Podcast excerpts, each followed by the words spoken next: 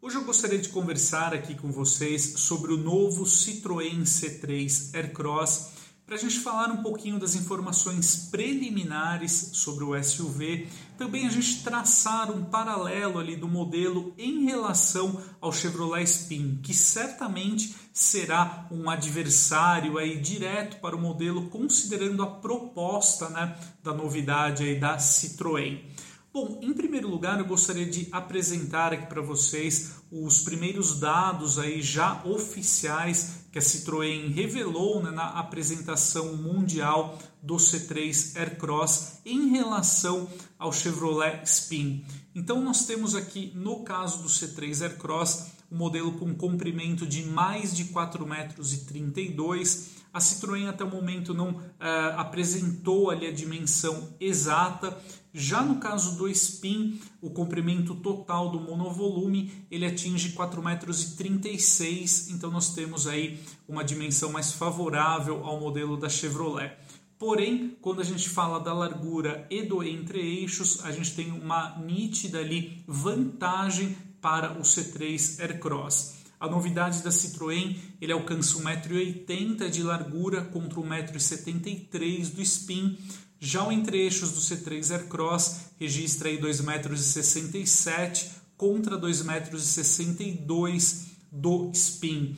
Outro ponto que vale a pena a gente citar ali como favorável para o Citroën diz respeito à plataforma. No caso o C3 Aircross, ele é construído sobre a arquitetura CMP, que é uma das mais recentes ali dentro da Stellantis para a produção de veículos compactos. Né? Já no caso do Chevrolet Spin, nós temos uma plataforma bem mais antiga, né, dos tempos ali é, do Cobalt, do Agile. Então, já é um modelo, no caso do Citroën, que sai bem na frente por conta desse aspecto. Falando um pouquinho do porta-malas, que é um atributo sem dúvida muito importante para quem considera a compra de um automóvel familiar ou precisa de um carro capaz de transportar objetos mais volumosos com tranquilidade, nós temos aí, no caso do C3 Aircross, uma capacidade total para 489 litros, já de acordo com o padrão VDA, que é a medição tradicionalmente aceita. Segundo a Citroën destaca, no caso do C3 Aircross 7 lugares, a terceira fileira ela será composta por bancos individuais e removíveis, pesando aí 8 quilos cada um. É, isso é interessante porque permite um aproveitamento completo ali da área para bagagens. Já no caso do Spin, o monovolume entrega ali uma capacidade para 710 litros nas suas configurações com 5 lugares. A capacidade fica em 553 litros no caso do Spin 7 lugares. Eu gostaria de falar agora um pouquinho sobre as minhas impressões iniciais sobre o C3 Aircross que a gente teve acesso então ao modelo inicialmente na sua configuração 5 lugares. É claro que a Citroën deve preservar aí o C3 Aircross 7 lugares para o lançamento propriamente dito, até para guardar esse fator novidade né, para a estreia definitiva aí do SUV compacto.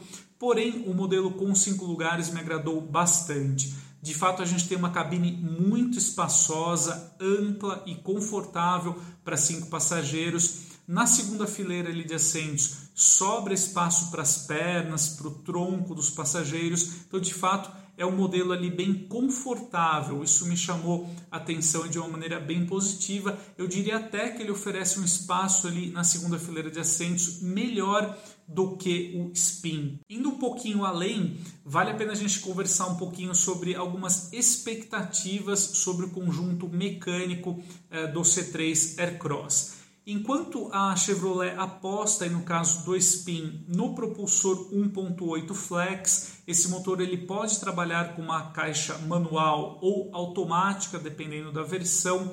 A gente ainda não sabe é, qual será a estratégia da Citroën para o C3 Aircross, mas é muito provável, é, considerando essa boa aceitação que o Spin ainda tem com o motor 1.8 flex, esse propulsor, no caso, é muito valorizado até por frotistas ou até mesmo taxistas, quem ali usa o carro para trabalho, por conta da robustez desse propulsor e também o baixo custo de manutenção. apesar de já ser um propulsor aí, de certa forma arcaico, né, tem um consumo mais elevado em relação a motores aí turbo de menor deslocamento, porém o pessoal aí dá muito valor a essa questão do baixo custo de manutenção entregue por esse propulsor. Com isso, é de certa forma até lógico apostar que a Citroën pode aplicar o motor 1.6 e 6 válvulas flex, que hoje figura ali no C4 Cactus de entrada, por exemplo, também para o C3 Aircross. Trata-se de um motor aspirado, é, muita gente ainda tem uma certa reticência né, com a motorização turbo, então a Citroën pode apostar nesse caminho também para os catálogos mais acessíveis ali do C3 Aircross. Pode ser né, que eventualmente o motor 1.6 pode trabalhar aí também com câmbio manual ou automático, no caso do C3 Aircross, pensando ali nos catálogos de entrada e também intermediários ali para a novidade. Já segundo alguns rumores, as versões mais caras do C3 Aircross podem adotar aí o motor 1.0 turbo com injeção direta, presente em outros modelos Stellantis, como é o caso do Fiat Pulse e também do Fiat Fastback. Mas é claro, essa questão do conjunto propulsor do C3 Aircross é apenas uma especulação que eu estou fazendo. Nós ainda não temos aí uh, os dados concretos, né? Algumas informações recentes também, como por exemplo apurou o site Autos Segredos, dão conta de que a Citroën pode até comercializar o C3 Aircross aqui no Brasil apenas com propulsão 1.0 turbo.